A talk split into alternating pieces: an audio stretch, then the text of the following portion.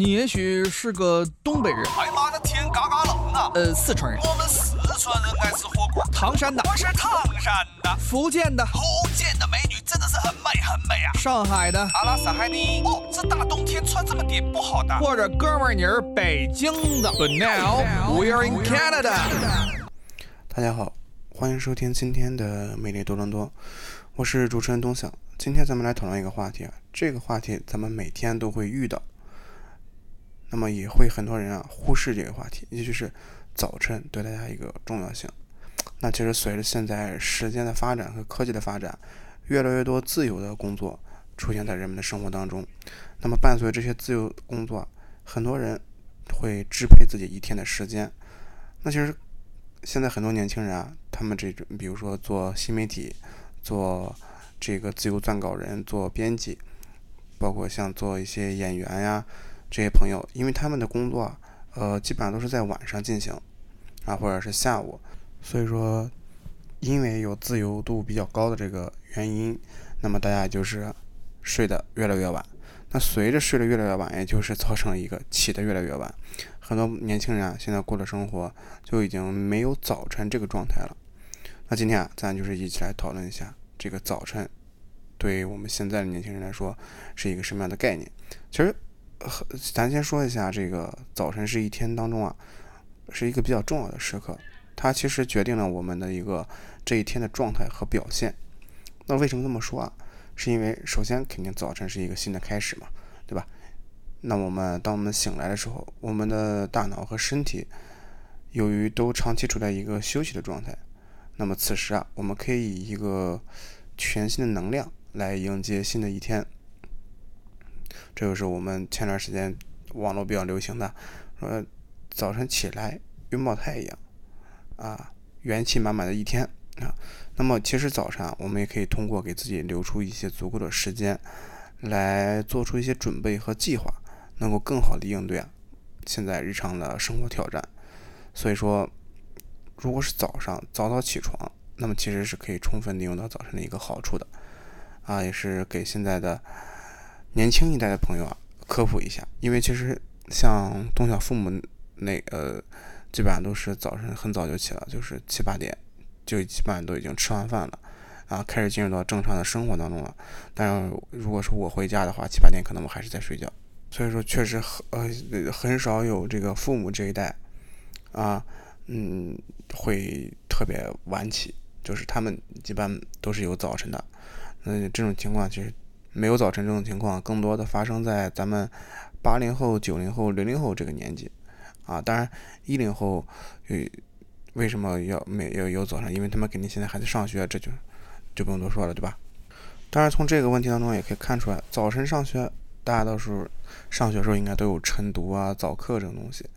啊。是为什么？因为早晨是这个思维清晰的时刻。那么，其实经过这个一夜的休息当中啊，我们这个大脑是已经休息的充分了，已经准备好开始工作了啊，就是。ready 了，stand up 了。那么在这个时候啊，咱们的这个思维能力和注意力其实都是处于一个比较高峰的状态。这就是我们能够更好的处理一些复杂的任务和解决问题。不论是工作、学习还是创作，早晨其实都是一个最佳的思考和集中精力的时间。那其实东西小有的时候啊，是是从事一些这个编辑工作和这个呃要写一些稿子的。那么早晨其实对我来说也是一个。比较好积攒素材和将前一天的素材做一个归纳整洁以及创新的这么一个时间，所以说早晨其实还是非常好用好使的啊，早晨非常好用，是一个不错的工具，就对我来说是一个非常不错的工具。那除了其实除了这个思维清晰之外，早晨还有助于提升这个各位朋友的这个情绪和士气。那么一个这个美好的早晨。可以给我们带来一个积极的情绪和这个良好的心态，那么这样对咱们的这个生活和工作其实都有着非常重要的影响。呃，因为咱们这个可以通过一些简单的活动来提升早晨的愉悦感，比如说这个听一段音乐，或者是阅读一篇有启发性的文章啊，或者去撞树，当然抖个空竹啥的也都可以啊。就是这这，我觉得这这。不是说在开玩笑呃，都不是说动脑在开玩笑。其实现在很多年轻人，就是有一部分比较自律或者说是热爱早起的年轻人，他们都会加入到一个呃这个锻炼的这么一个，就早上起来锻炼的这么一个队伍当中啊，有跟这个嗯，这是公园大爷去撞树的，有抖过空竹。但是最近我发现网上我看到一些国内的一些大爷和大妈，他们这个早晨锻炼的这个。呃，形式啊，开始这个越来越有创创创创造的能力了，越来越有这个花样了。有有一种，我发现现在都有很多这种类似于上吊的这种这种活动，就在那个单杠上挂个绳，然后拿脖子这个吊在上面。就我不知道这个有没有科学依据啊，反正我看着是比较危险。就他。就我也问过，就是但是因为小区里都有嘛，我就问过说为为什为什么这样？他们说是能够这个呃拉伸一下自己的脊柱和脖梗子，那脖嗯说是这个对身对身体好，我但我看着是挺吓人的。你这工，你大家想，你早上起来六点来钟，我年年纪轻轻，我早上起来六点钟，然后睡得迷迷糊糊，有时候你看我在生活在青岛，早上起来有时候还有个大雾，我走在街上，我去买早饭的时候，看见公园里一群一排吊着大爷大妈，哎，我挺挺吓人的，还是挺吓人，真挺吓人的。其实刚才就是说了两点，是这个早上起来比较好的一个优点，那当然还有啊，呃，早晨还有一个优点就是。可以有一个规划和准备的时刻，就在咱们一天开始之前，我们其实可以花一些时间去制定一些自己今天的工作计划或者是生活计划，那么整理一些安排，呃，和准备一些必要的材料。当然，这样不仅是可以提高我们工作效率，也可以减少工作中的压力和混乱。那么有一个良好的计划，可以让我们更加有条的、有条理的进行一天的工作，确保咱们就是能够有更好的这么一个工作效率。那其实对这东西啊，呃，有是经常会过两种状态，一种是没有早上的状态，一种是这个拥有早上的状态。那我觉得我应该是跟大多数，呃，因为我的工作可能是比较自由嘛，时间安排比较灵活。那就是我我我我跟大多数年轻人的这个状态是一样的，就自己在外面生活的时候，基本上是没有早晨的，啊，甚至都没有早餐，啊，就没有早晨，睁眼就是中午了。十点多、十一点多，然后回到家里，跟父母一起生活的时候，那早上六点多、七点多就开始起来了。那两种生活状态一个对比，我就会发现，如果你起得特别早，你就会发现这一天你基本上过得都会很充实。我有的时候，因为如果你比如说你像我在自己生活的时候，起得特别晚，可能十二点起来，然后吃吃饭，做做这个活动，然后写写工作，做这个工作。天就不知不觉就黑了，就很快就进入到夜生活的状态了。但是早起就确实不一样，你这一天的时间战线拉得很长，而且你感觉早上起来之后起得越早，你这一天当然你能做的事情就越多。我我回到了家里之后啊，跟父母一起起得特别早之后，我就会发现我经常做了很多事情啊，做了很多工作，然后又这个家干了一些家务，然后一看表发现才早上十点。你就会发现这一天就非常的漫长，而是而且能够完成特别多的东西，而且工作效率也是比较高的。所以说这个呃生活状态确实不一样。当然你早起，你晚上肯定睡得也要早啊。这个一会儿咱们再来继续讨论。这个有一些人他其实是不适合早起的啊。那咱们先先听完这个早晨起来啊，为什么人为什么要早起？就这些好处。刚才咱们已经提到几点了，那还有什么呢？其实有的时候啊。早晨也是一个咱们能难得享受到了一个安静的时光，对吧？因为平常你像咱们的这个生活确实是比较嘈杂，你比如说什么交通噪音呀，包括你上班的工作一个交谈啊，还有一些广告背景啊，还有家里一些孩子啊，邻居的一些孩子吵声，其实让你的耳朵就没有一刻是清静的啊。但是早晨是非常安静的。你仿佛所有的事情都在静静等候一天的，呃，工作转换，啊，但是就是非常宁静，所以你的这个耳朵、眼睛和思维啊，都可以在早晨这个时间解放出来，享受一个自己的这么一个安静的时光。所以说，每天能有这么一段放空的时间，我觉得是太重要了。因为像呃有些人的性格，他们呃是在这个是不管是适合社交还是不适合社交，那么人都是一个群居动物，这个是很正常的。那么，但是我相信，再社牛的人啊，就是再喜欢跟朋友待，无论是你多喜欢跟朋友待在一起生活，或者是工作玩耍，我觉得人每天都要有一段时间是自己独处的时刻。啊，有可能是早晨，有可能是睡前，这个真的是有一个自己孤独的时刻来反思自己和审视自己的这一天，或者是即将到来的这一天，或者是前一天也好，我觉得都是非常重要的。那还有就是刚才我们提到这个锻炼身体。啊，早晨其实是一个比较利于身体锻炼的一个时候啊，你可以运动半个小时，然后再去上班或者是吃吃饭，怎么样都可以。基本上你运动完之后再冲一个澡，吃点东西去上班，你会发现至有至少有一个好处是你比不早起也是很明显，就是你会消肿。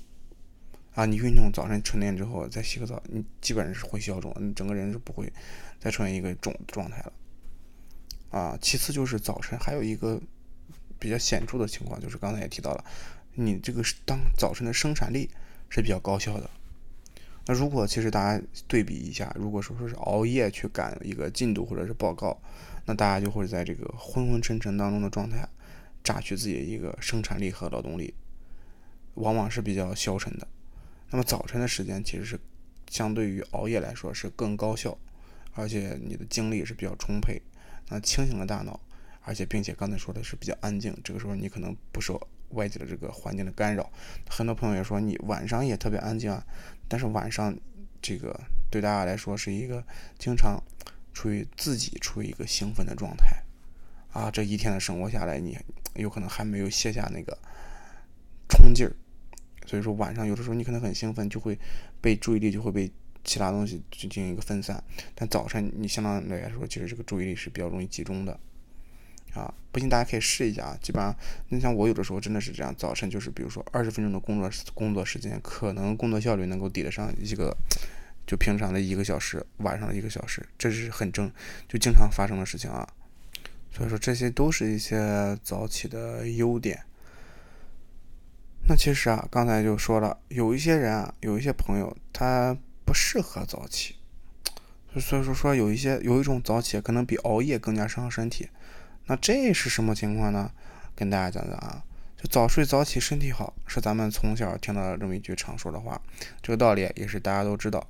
但是啊，如果你不考虑自己身体的具体情况，盲目的追求早起，反而可能会给自己的健康带来一些负担，比如说。有一类的人特别就不适合早起，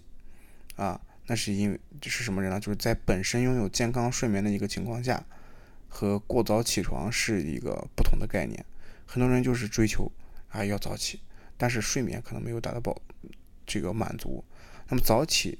本身其实意味着昨天啊并没有睡得特别晚。早起跟熬夜它不能同时存在，这偶尔一次是可以的，但是你不能长期又熬夜又早起。那很容易猝死。你像我们在微博上看到很多年轻人工作压力特别大，然后晚上熬夜，白天早起的没日没夜的工作，然后猝死在这工作岗位上，非常令人难过。所以大家应该引起这个重视啊！啊，就是这个如果晚上说是十点钟睡觉，早上不睡懒觉，啊，比如说七点钟起床，这就是正常的，因为你其实是睡够了，而且睡眠质量好。啊，那如果睡眠时间不足的人却又要早起来早，那这个危害是非常严重的，就肯定是不亚于熬夜的啊。那么起床太早，睡眠中呢，往往也是一个非常突然性的，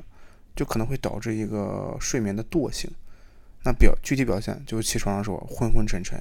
认知能力下降，情绪低落，严重的时候啊，可能会有方向感障碍和意识混乱。这非常正常，对不对？大家经常，所以说大家这个就可以解释，这这条就可以解释我们为什么在电视上看到很多朋友熬夜，晚上很开心刷抖音呀、打游戏呀，然后聊天啊、唱歌啊、喝酒啊，很开心，熬到这个两三点、三四点，然后早上七点钟起来上班，我整个人非常混乱，然后这个匆匆就是在路上吃饭，然后这个刷牙边刷牙边这个穿衣服打领带，有的时候领袜子打在领带上了，这都很正常啊。然后方向感也是有障碍，对吧？上班的时候也是，就是可能堵车呀，或者是坐错地铁呀，公交就是下晚了呀，这是意识混乱的状态，对你整个一天的工作也没有什么好的帮助。所以说啊，这个早起未必是这个健康的标志啊，你只要是别伴随着睡眠不足，那就可以了。所以说，这个健康的一个睡眠，就是肯定是要符合一个人的这个本身的一个生理周期的。那么最佳睡间睡眠时间啊，是晚上十点左右，然后早上自然醒，这就非常符合一个人体睡眠周期啊。当然，这个是一个科学，就是说他们。统计过数据之后啊，然后得出来的，而不是说是因为晚上十点睡觉，为什么？因为这个，呃，就像我父母经常这样说，大家应该都听到，你晚上十点之前十点要睡觉，为什么？因为你十一点你的肝要排毒。那这这特别幽默，你看，就好像我我这个身体里有个闹钟，就是就十一点我就干就醒了，他就得得干活，但我醒着他就不会干活。你海螺姑娘，你看，就我醒了他就不会干活。那咱平常说早起早起，就是你也别起得太早。有些朋友真的特别早，为了追求一味的早起，把自己的生活拉长。有的朋友就五点多就起了，就这里没必要。因为早起起太早也会有这个伤害。比如说你起特别早，特别很简单一个情况就是你很烦躁啊，起得特别早会容易烦躁，那么可能会导致这个身体里这个皮质醇的水平。更高，那这个东西啊，它是一种与压力有关的激素，所以说起太早的人啊，更容易这个肌肉疼痛、头痛，也很容易烦躁。第二点就是你起特别早，疲劳可能是加倍的，本身你睡眠时间就不够，再加上白天时间又比较长。然后午餐和午休的时间又相对于来说较短，因为很多朋友不是自由工作者嘛，那可能就是考虑到一个坐班情况，那中午基本上吃吃饭休息就一个小时的时间，所以说这种情况下，如果你起得特别早，人是非常容易疲劳的。其次，第三点就是这个睡眠剥夺，啊，你起太早其实跟熬夜是一样的，会严重导致这个睡眠时间不足，那么会产生一个这个睡眠剥夺的症状。除了你乏力、头晕、注意力下降等等，长期可能还让这个身体的这个免疫功能啊失调，多种疾病的这个风险增加，就是就是身体不行了啊，身体不行了容易得病。所以说，大家如果说是偶尔说是熬夜了，第二天早上可以尽量晚起一小会儿，不要为了这个，嗯，说是一个早睡早起的好习惯就。强行早起，啊，这最好，当然中午最好也得补一会儿觉啊，这这这个确实是中午睡一会儿也是比较好的。那么咱们大家经常说这个早睡早起对身体好，那么也是很少有人给大家普及晚睡晚起对身体是有什么影响影响，对吧？那就有有的朋友说，哎，我睡得晚，那我早上就晚起会儿，是不是能够抵消伤害？你看，你十点睡，七点起，那我四点睡。十二点起，或者一点起，是不是大家睡一样？我感觉差不多。现在一点半就是我的早晨，啊，我伴随着你的这个午餐，我吃早餐，是不是一样的？其实是有区别的啊，这就是一个生物钟的区别，也就叫这个生物钟，也叫这个生物节律或者是生物韵律，啊，它就像一双看不见的手，就跟市场一样，啊，背后有一双看不见的手，它在调整了这个人体的这个生理状态。那么，同样是睡八个小时，早睡早起是符合人体的这么一个生物节律，而晚睡晚起可能会造成这个生物节律紊乱，给健康带来一些这个不可预估的影响。那就很好理解，这个早睡早起八小时是大家经过这么拥有人类以来，对吧？中华上下五千年，拥有人类这五千年以来总结出来一个自然规律。啊，所谓这个存在即真理这句话存在，它是有道理的，是大家这么多年来总结出的一个生活规律。一，那你晚睡晚起，这个不符合这个规律。你有的有些朋友可能是有特异功能，啊，就适合晚睡晚起。但是不是所有人都适合，更多的人是适合这个像总结这个规律一样，早睡早起是符合这个节律的。那如果说晚睡晚起对身体有什么影响？这个首先睡眠障碍，刚才刚才提个提到了，其实睡眠障碍是这个生物节律紊乱是最典型的一个表现。就你晚上该睡觉的时候工作或者游戏或者玩儿啊，那白天清醒的时候啊，你就会犯困，这这这就是很正常一个事情。还有就是这个心衰的风险比较高啊。这个美国心脏协会杂志发表了一项研究，表示说这个工作日晚睡和晚起，就是比如说晚上十一点之后睡觉，早上八点之后才起床，这个慢性心衰的风险是显著增加的。所以说大家注意这个问题啊，可能会之后可能会有心脏病。其次就是这个你这个这一天的这个精神状态比较差啊，长期的这个睡眠剥夺不仅会造成紊乱。还会影响你的工作和学习，出现这么一个注意力不集中、不集中、判断力比较差、饮食比较障碍这种问题，说大家知道吧？就是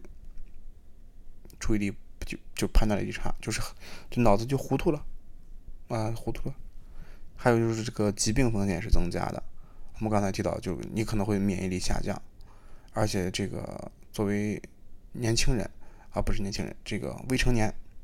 小朋友。小朋友熬夜是非常严重的，影响生长发育啊。那老人啊缺觉就会增加这个阿兹海默症、帕金森症。阿兹海默就是这个老年痴呆嘛，咱们平常说的。那帕金森就是这个手抖流口水嘛，就这这这种类型啊，会引起这些这个神经性的疾病的增加这么一个风险。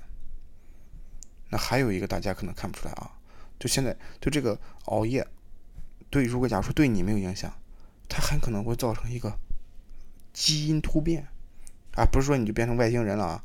它是从这个遗传的角度来看，生物节律机制其实是由体内的基因决定的，所以说你这个变异啊，很有可能遗传给下一代啊，所以说这个大家一定要注意，就是为了给下一代留一个好的身体啊，大家也是少少熬夜，那也不要太晚睡晚起。那么也是有研究调查发现，现在出现了一些睡不着觉的家族，啊，就晚上死活睡不着。那这这些朋友啊，三四十年都没有一个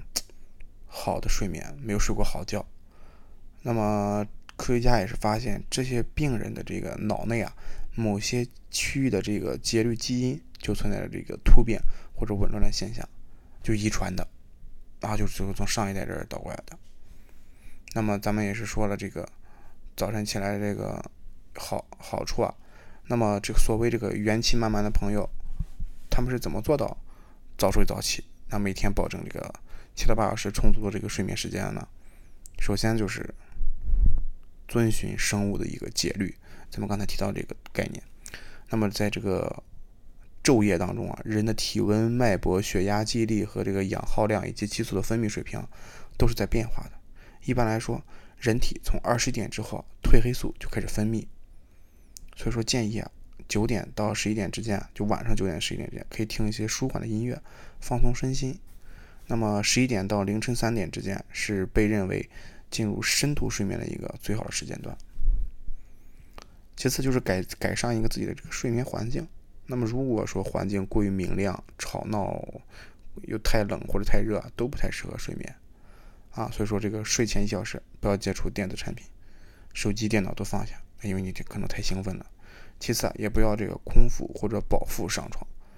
睡前两小时避免饮进食和这个大量的饮水。啊，不要空腹和饱腹，这个真的大家一定要注意，就是你这一定要按时吃饭，因为你看你没有一个是按时吃饭的好习惯，到了晚上你可能就太饿，太饿现在就面临一个问题，你说你是睡是不睡？你太饿，你说哎，我明天早上再吃，那你就属于一个空腹上床睡觉，对身体不好。那你要是不吃，那你要是吃，对吧？你咔咔一顿炫，吃完上床睡觉了，那就属于一个饱腹上床睡觉状态。所以说，怎样对身体都没有好处。所以大家一定要记得按时吃饭啊。那么当然还有一些外界因素，比如说这个你的床单、被套啊，然后枕头这些材质都会影响这个。睡眠质量。所以说建议大家给自己选一套舒服的这个寝具啊，就是就是就是床上四件套。还有就是白天适当的运动也是可以有助于睡眠的，大家可以选择一些慢跑啊、游泳啊、瑜伽之类的，时长就是一个小时左右就差不多了。那当然要避免睡前运动啊，因为睡前运动可能会让大脑过度兴奋，所以会影响睡眠。啊，有些睡前冥想环节是可以有助于调节这个睡眠的，比如说这个盘腿坐，双手自然垂膝，全身放松，慢慢进入一个。忘我放空的状态，然后听一些白噪音。虽然我也听不懂白噪音，我也不明白这个东西为什么会助眠。反正东小时是听不下去，确实听不下去，听越听越烦躁，越烦躁越睡不着觉。然后早起之后也是有一个心态上的调整，啊，就是跟大家说一个小窍门吧，就是你设这个早起的这个闹钟啊，最好最好是选一些这个温和的旋律。啊，能够帮咱们从这个睡眠状态中啊，更有效的过渡到这个清醒状态。哎，这个点真的非常重要。我发现这一点华为就做的特别好，特别棒。华为手机它的这个默认的起床铃声特别温和，啊，没有什么刺激性，就不像苹果手机。东小时用苹果手机，哇，苹果手机这个起床这个闹钟啊，真的是要死。我感觉它就是它不是在。叫我起床，他是在点我，我感觉有炸弹，就你你早上起来睡得好好的，然后呢，突然间滴哩叮滴哩叮滴哩叮，你就感觉这就完了，我也不知道我说什么都完了，就感觉就很难受，就每次这个时候都是想把手机扔出去啊。但是如果换一个这个舒缓和温和的一些旋律啊，我起床就没有明显没有那么暴躁，明显都没有那么暴躁。那起来之后啊，大家就在床上习惯性的就是坐两分钟，舒展一下身体，啊，让这个呃大脑清醒一下，然后再起来活动，因为这样可能会减轻大你大脑起床的一个压力。很多朋友有一句话，国内就就中国有一句古话说什么？哎呀，起猛了，就是一下起得太快，这个脑啊供血不足，晕了，啊，就很很经常有的朋友是这样，所以说大家一定要慢慢起床，不要太着急啊。但是这个，所以说，就这个问题，恰恰你就要选一个温和的旋律。我经常因为这个苹果手机的闹钟就起猛了。还有就是早上起来之后啊，可以是适当的喝杯温水，能够这个刺激一下休息的这个夜的这个肠胃开始工作，给发出一个这个进食的信号。啊，千但是千万不要喝凉水，因为这个长时时间喝凉水啊，对那个肠胃不是不健康的啊。那有很多朋友说，因为这个刚才一开始咱也提到，很多是自由工作者，他没办法，他的工作本来可能就是十二点就要下班。比如说一些现在一些演艺工作者，他们晚上可能有一些演出啊，嗯，或者是一些其他的，比如说一些厨师啊，或者是呃很多服务类行业或者任何一些很多这种职业，可能都是面临的一个晚上夜班的一个情况，甚至有一些呃，当然还有一些大夫呀，你比如说他们都会有这种情况。那这种情况也是有办法去改善一下自己这个睡眠质量的，比如说大家可以按照这个顺时针这个顺序来倒一下这个时差啊，比如说你先是白班，然后是小夜班，再是夜班，然后最后啊回归到白班，这个就是很很有意思一件事情。就是我我刚出国的时候上高中的时候，就一个朋友，他就是嗯，因为就是刚出国比较自由，他每天就开始这个放纵的玩。啊，打游戏或者是看电视，然后呢，他就是这种情况。先是先来个白班，再来个小，再熬个小夜班，再熬个大夜班，啊，他一个月啊，基本上能把这个全球的时差都过一遍。就是你不好，你什么时候找能找到他？这个时候真不好说的，得碰运气。你得看他最近过到哪个时差了。还有就是说这个。啊，这个题外话，还有就是保证睡眠的时长，这个就很很大家很好理解，就是最好是达到这个八小时的睡眠时间。其次，就是补充补充一些这个维生素 B，那还 B 那 B 族维生素啊，包括一些像什么叶酸啊、烟碱酸啊、维生素 B 六、维生素 B 十二等等啊，它们不仅是参与这个新陈代谢的，更提供一些这个能量。那当然，对于这个安定神经和舒缓焦虑啊，也是有一定的好处。所以说早起啊，还是有一些好处的。如果大家有条件的话，尽量早起啊，我我现在就比较喜欢早起，原因我刚才说过了，就是我早起之后，我感觉我这一天过得特别长，能做特别有意义，能做特别多有意义的事情。那或者这个事情有没有意义不重要，但是我起码能做特别多事情，你就感觉很充足，有一个自我满足啊。这就是今天